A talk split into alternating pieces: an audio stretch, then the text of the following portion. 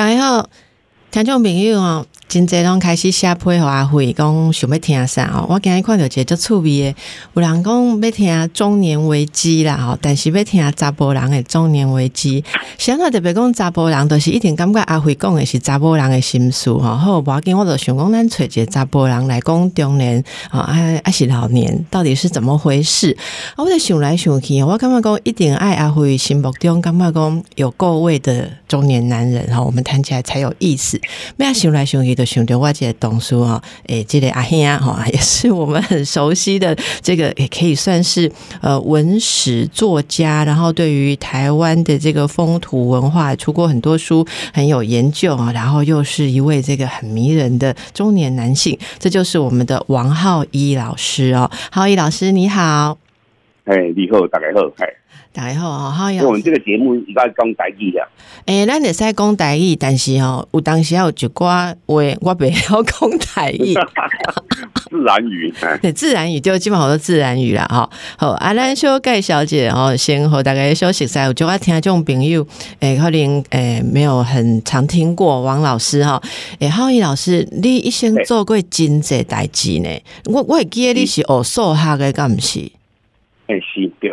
我读现代数学的。嗯，阿贝亚咧，啊，阿贝亚都伫台北工工作啊，做国际贸易。嗯，然后从事的是成衣外销。成衣谈的是美，这时阵谈的是美金。是啊，差不多四十岁迄时阵，啊多啊，台湾的外销诶，人力的比较需要劳动人力的，就开始产业外移。所以一时阵，我的美商公司，我的美国老板就把公司关了，我就失业了。嗯，所以一时阵，我都对待把开始一阵开始思考啊，下一步怎么办？嗯，所以我阵都拄啊伫台南找一个一个工作，讲处理文化艺术的工作。嗯，这个工作跟我过去所有的贸易跟呃数学完全没有关系。但是我过去就是刚刚实力是文青，所以这个工作对我来讲是由心内心里面的开心。所以大概这样子的工作，大概玩了快两年的时间，当然要回去乖乖的要赚钱了。嗯，所以开始呢就从事了一个公司工厂，还有包括工业设计的一个工作。嗯，一直做到快这个工作一做就做到快六十岁。才正式退休，所以这个工作应该做了有十七多年。哇！目前是安尼，啊，当然，以迄个公司的管理人，我是做总总经理。啊，但是呢，我变得讲我时间较自由，所以开始写册，开始伫学校演讲，啊，到尾啊，转伫公司，在另外一个作家叫做刘克湘，阮做一个旅行节目诶。朱奇是是啊，转去做转，还得一不小心还得了金钟奖，安尼。嗯，对，这就是咱大家有注意到，所以真侪人拢想讲，是毋是？诶，浩一老师，你本来就是学学这个历史，吼，还是艺术，其实是。人生家己家己找着家己的路。哎，其实老师，你诶，应该讲你少年的时阵，你青春迄个时阵吼，文青是一个啊，应该说大家的梦想了吼啊。但是真真少人讲啊，四十几岁若，诶，公司老板收起来，我失业吼，竟然有。第二人生，吼啊！第二人生更加做出家己的兴趣来，你现在就感觉好大家讲就欣赏的，但是这个欣赏爱有你也对啦，吼！你要有那一个，你有个蓄积的基础才有办法。所以咱今日都来请教浩一老师哦，你有写一本册，这应该是古年出版的册吼，向夕阳敬酒。好，像夕阳敬酒，生生命深秋时的智慧笔记。哦，咱今日来讲这就气温呢，因为今麦就是秋天哦。我会记诶，最近呃，拢有几个人讲被采访吼，阿公要采访局世代啦。我上头看到时，我讲局世代是啥会？结果 我都拜托年轻同事去搞我 Google，用免 Google 啊，局世代就是你的世代啦。我讲为什么我的世代是局世代？我靠，爱分人啊嘞，因为无啦。橘世代就是夕阳的颜色哦。我听听我喺采访就个回转，你知影无？我讲下面 讲讲夕阳哈，因为咱以前拢拢全外行业精神科医师讲讲是夕阳工艺，夕阳诶，啊，但是我看到老师这本书啊，金色像哈，封面还烫金呢，像夕阳有像夕阳的闪亮，bling bling 的。所以老师怎么会想到要诶向夕阳敬酒来写这个呃这本啊应该说是中年的智慧哈？那你讲哈，就是讲我的写作非常的杂学，所以我写美食、写历史、写古籍，然后也写易经，然后写着写着之后，随着年纪大的时候，对自己慢慢慢慢的过了中年。四十五岁、五十岁、五十五岁开始的时候，开始回想我自己很有长辈缘，那也有老人缘，所以呢，我常常观察他们，然后也用同理心的方式跟他们谈。我自己后来发现，我只要跟年纪大我十岁、十五岁、二十岁，甚至于好多岁以上的，他们都很喜欢跟我聊天。我自己稍微沉淀一下，当然我自己的年纪大的时候，就觉得说，哎。这一批的，尤其是我们像我这个年纪的，就是战战后婴儿潮。那这个人，这些的人都已经六十岁了，开始往往前推了，甚至还有到七十岁的。那这群人是台湾学历最好、财富最多、视野最高、品味也非常好的一代，是历史上从来没有出现的一群。嗯，那这些人身体也很好，可是他们有点不甘心。他们还想要做什么，或者是思考什么，或者在迷惑什么，所以呢，就开始有一个这个念头。那直到有一天，有个一样跟我年纪的朋友就问我说：“哎，浩一啊，啊，你说说哈，夕阳跟落日有什么不同？”哎，几个朋友听完之后说：“啊啊，跟你赶快哈，一共不赶快哈，一共哦，落日哈是一个人看，啊，夕阳哈是两个人看。”啊，闲的哦。那你了解哈，落日就是很寂寞，就看到说啊，那这样子就结束了。嗯，可是信仰是无限好，若两个人有感情、有相爱，手拉着手在沙滩看到那一抹最美的那个余晖，其实是温暖的，嗯，是充实的。所以同样的一颗，它看起来之后，就因为心情不一样，所以呢，你的结局或者你的整个感受，就完全是南辕北辙了。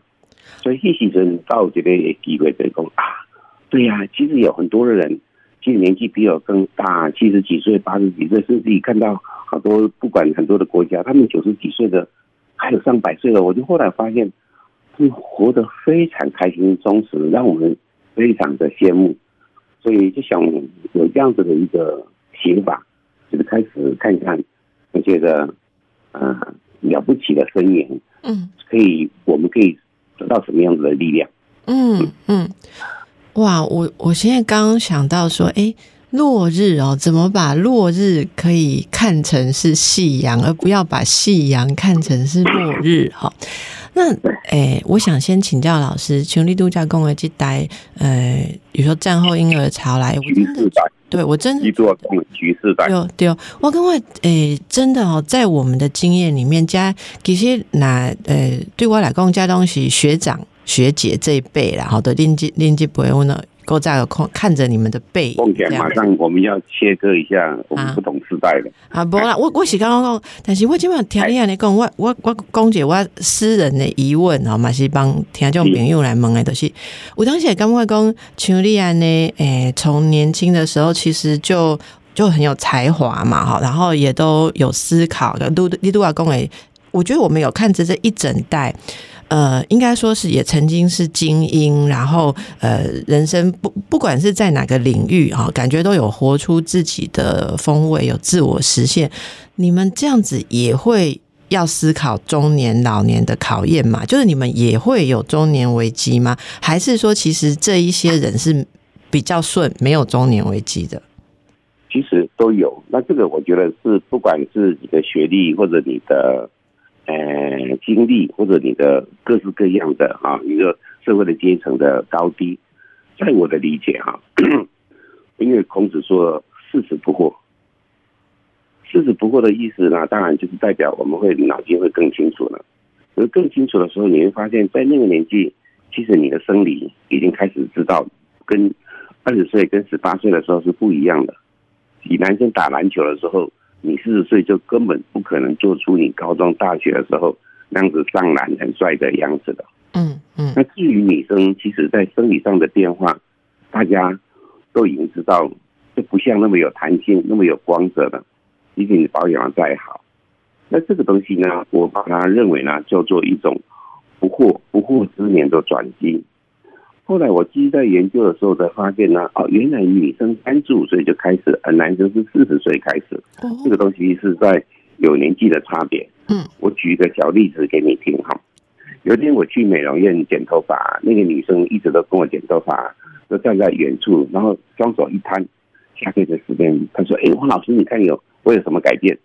我一看就看到她两只手呢，刺青刺的满满满的。哦，我就。快步的跑到前面去，拉起他的手，借摸一下。所以你这个刺青，所以有看着我能不能看你刺什么东西？他刺的是一整组的胡氏会，日本的胡氏会。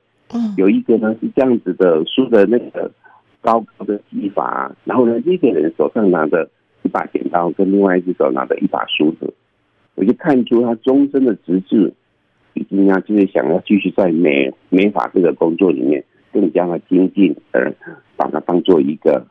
一条永远走下去的一条路了。嗯，所以那天在剪头发的时候，我就问他那个女生叫小雨，我说小雨，我想要今天严肃的问你三个问题。好，他说你问，第一个你是不是今年三十五岁？他说对呀，我今年刚满三十五岁。我说第二个你是不是开始动心起念，只想要买自己的一套房？说我今年的春天已经买了一个几平几平的房子了。嗯。那我的第三个问题再问你一下，你是好久没有谈恋爱了？我说天啊，你怎么知道？我自己想想说，哦，上次男朋友帮他修了之后，已经四年半了。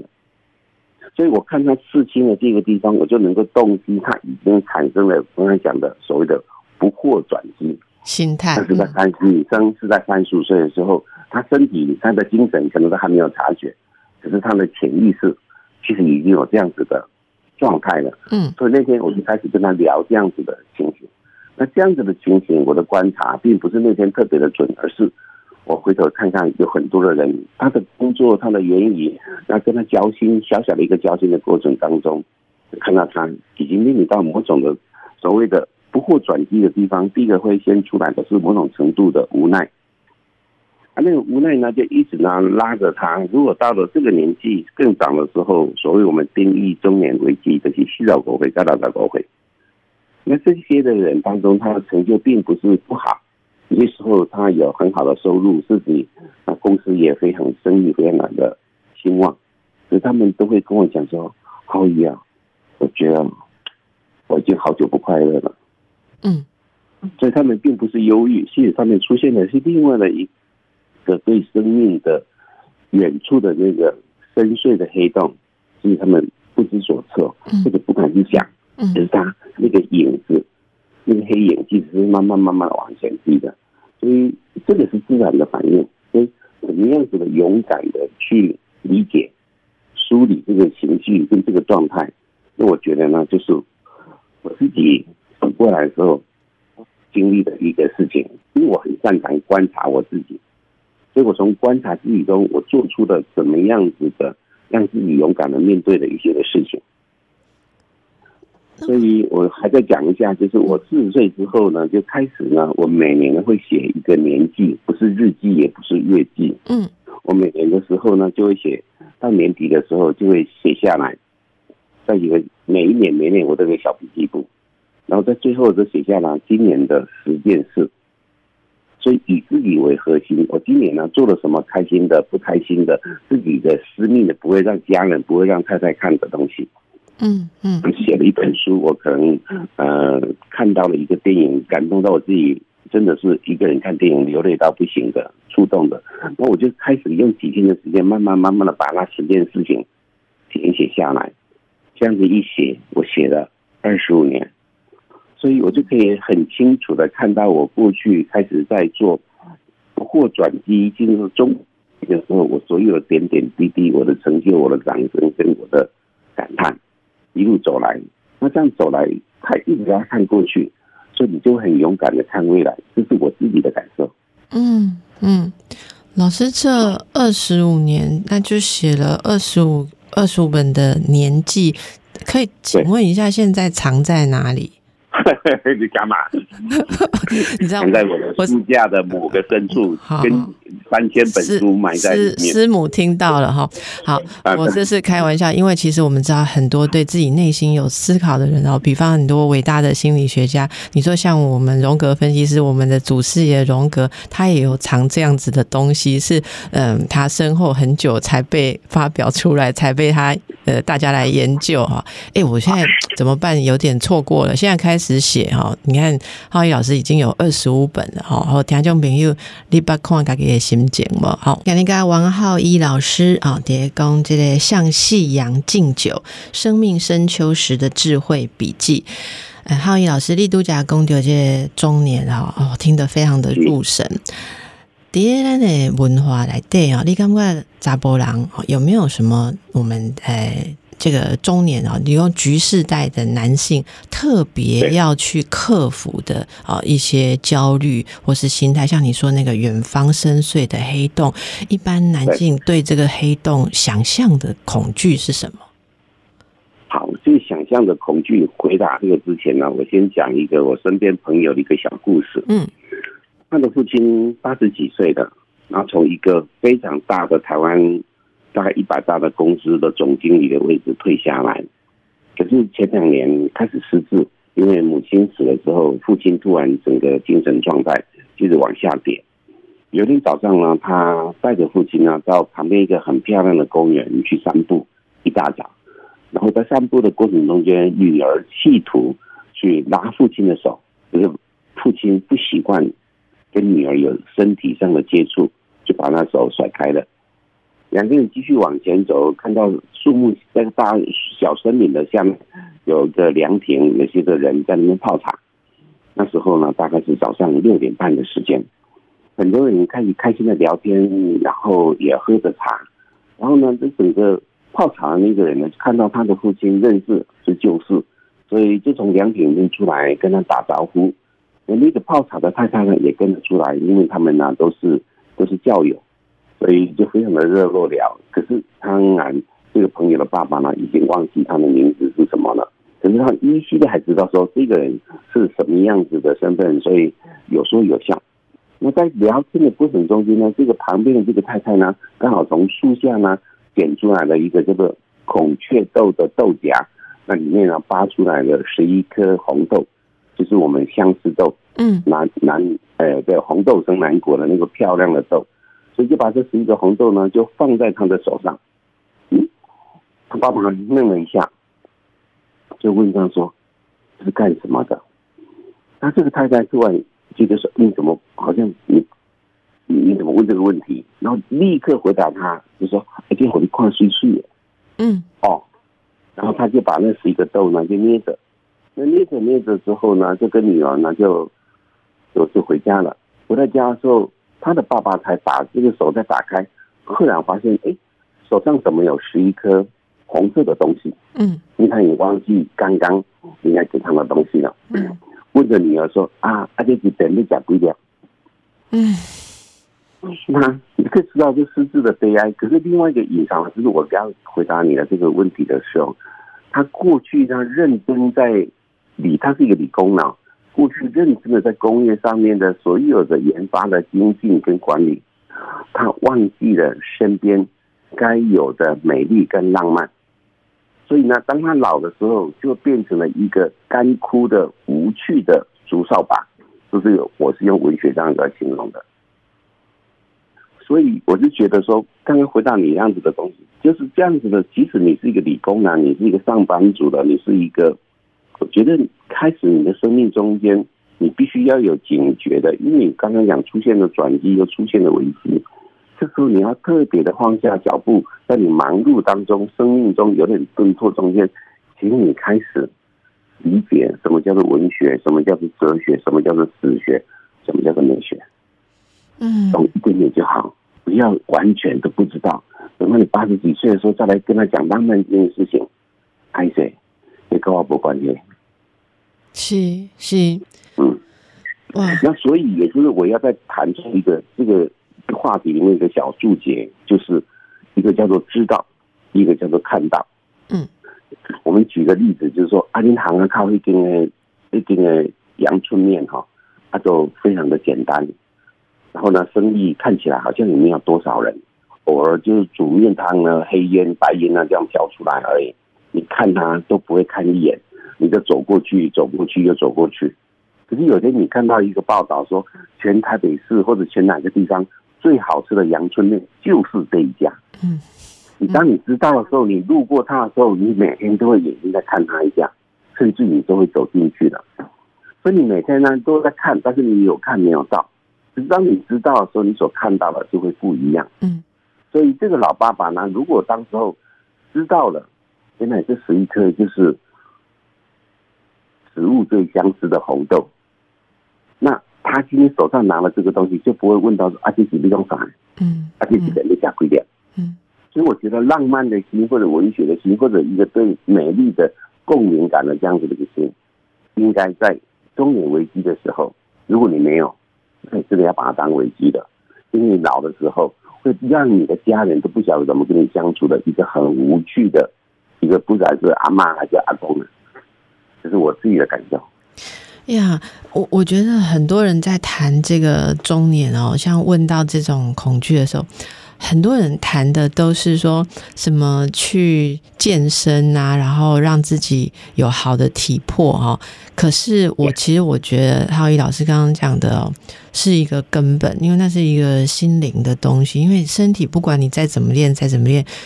就是还是变不了人，那还是不一样。可是我我真的觉得这个心情心境能不能看到美这个事情，应该是最大的储备。我想这也就回答了一开始我们说那个落日跟夕阳，阿狗老师这本书的封面那种夕阳哈。真的，我们要书要把它烫上金，大家才能看到的话，哦，还是说你其实每天你都可以看到这个金金光闪闪你的人生。老师其实还有写过那个孤独管理。好，孤独管理是。我虽然呃，很多人到中年，其实身边是有伴侣，也有孩子哦，可能有很多的好朋友，但是孤独并不是旁边有人就不会有的感觉。好，因为有些时候，我很好奇，像浩一老师也讲到说，有时候自己一个人呃看电影看到在哭哈。我我等一下，刚刚你回路多啊，你有因为你自己的想法越来越呃，应该说越有自己的味道哈。自己的路线，不要说是深沉啦，但是也可以跟别人这样子完全同感分享的，就就没有那么多。应该说有更多更独特的想法，所以一定会有很多自己的部分哦。那我们以后再找机会来深谈孤独管理。今天想先问一下，这个如果有人啊开始意识到这个孤独啊，应该用什么样的呃这个生活的方式去，应该说去享受这个孤独，或者能够去在这个孤独里面得到一些呃自我的成长呢？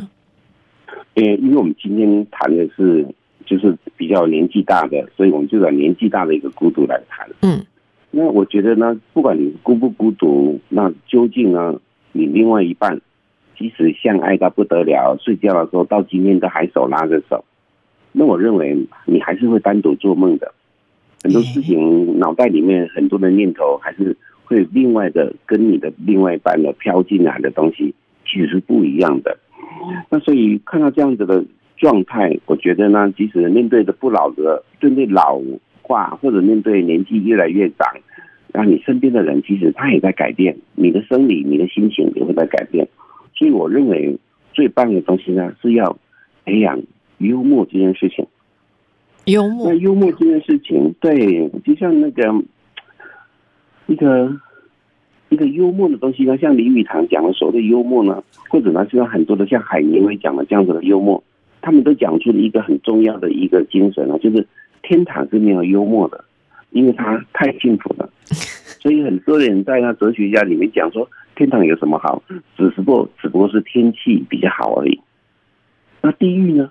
我的朋友都在地狱，所以你看可以看到他对这样子的死后或者呢人生的终点的时候。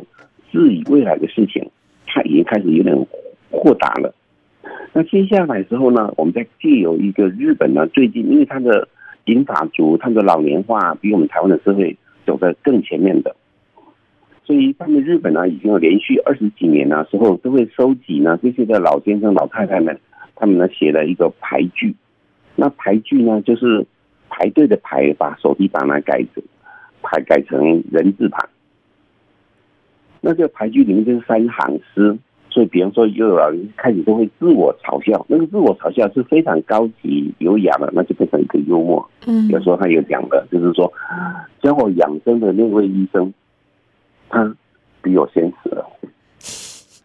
现在吃饭讲究八分饱，剩下两分是药。所以每一个人对这样子同样的年纪的人，其实他都有共鸣度非常的高，然后就露出。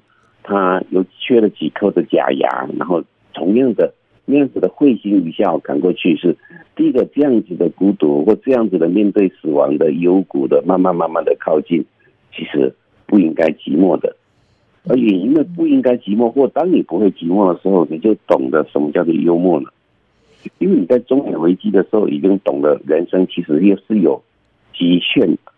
有极限的意思是代表说，我们能力并不是说，我小时候要当工程师，我小时候要当总统，我小时候要怎么样子的。我们认真现实了，而且呢，我们也开始懂得，其实会好好的生活才是真正的幸福。所以到了老年龄的时候，你开始能够去理解、了解我的身体、我的状态、我的思维、我的行动，就隐魂了嘛。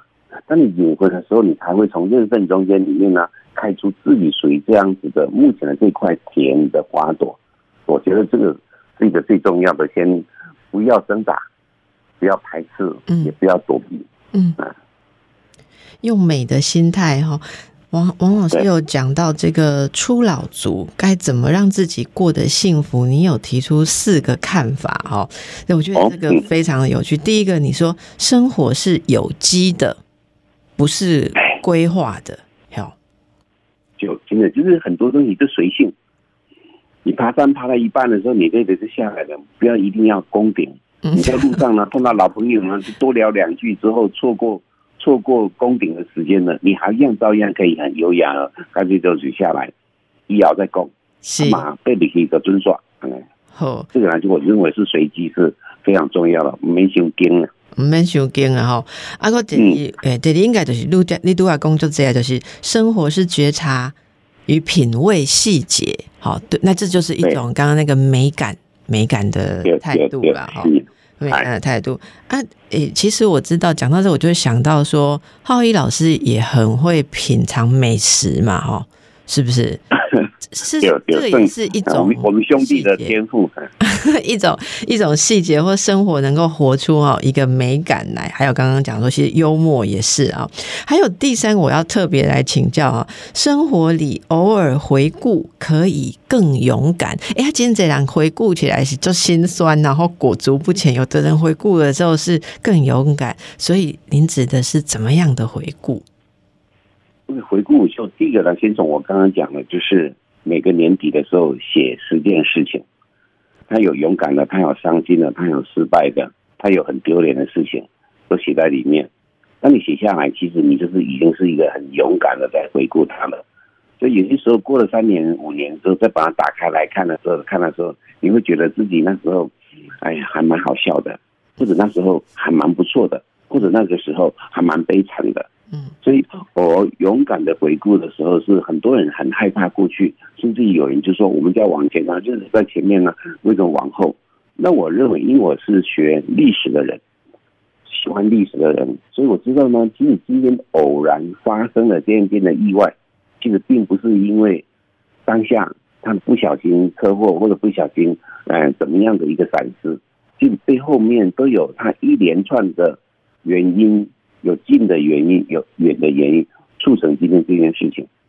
那这个事情的时候，当你当傻乎乎的让这件事情或者意外或者状态或者不可控的一些的事件发生，那代表你是不负责任的。那为什么不负责任？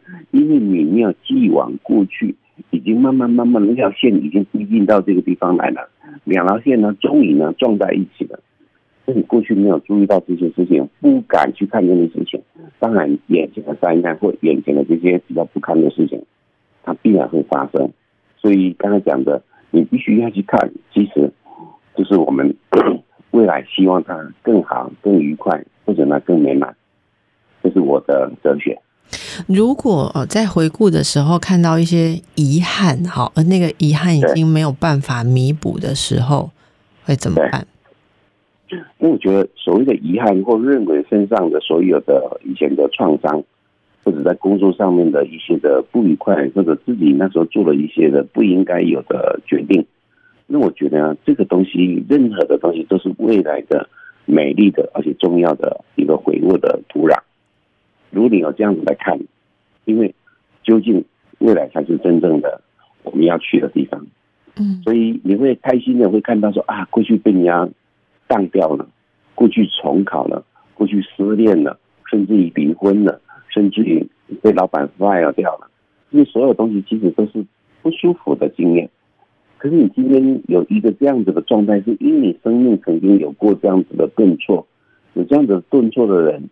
你会发现，这个才是真正的人生。因为人生不是生下来要快乐的，人生真的是有些学分是我们要修的，这些东西本来就要修的，而且很很开心。这些学分我们都修过了，我们未来要修的是幸福学分。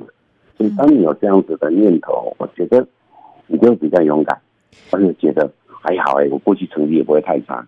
该哭的时候我也哭，该懊悔的我也懊悔了。那对，那就是高分的表现了。是，我想中年最美丽的人格跟灵魂哦，是它是有刻痕的，它是有每个人独特的历史，因此有你自己的面貌哦。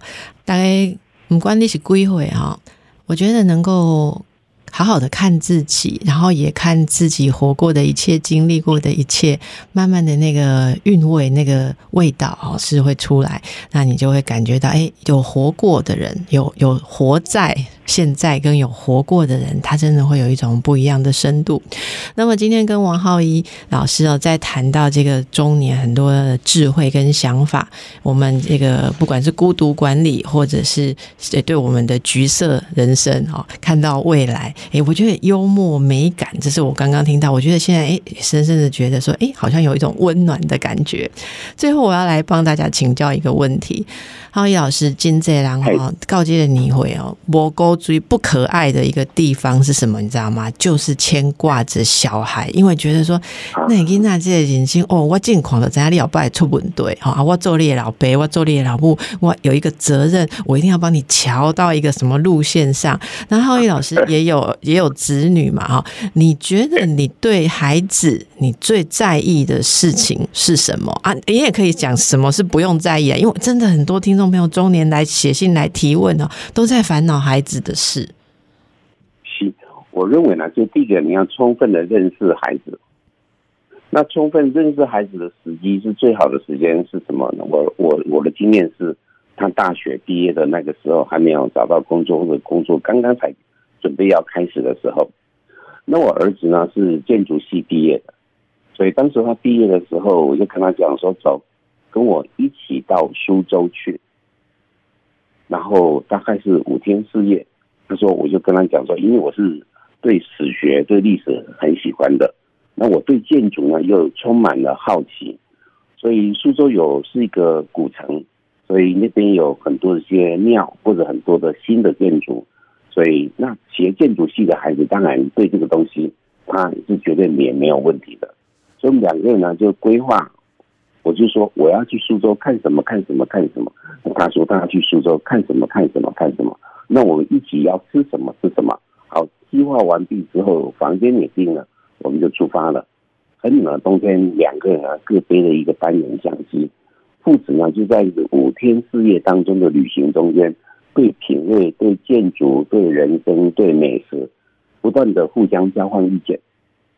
我那个时候，当我回来的时候。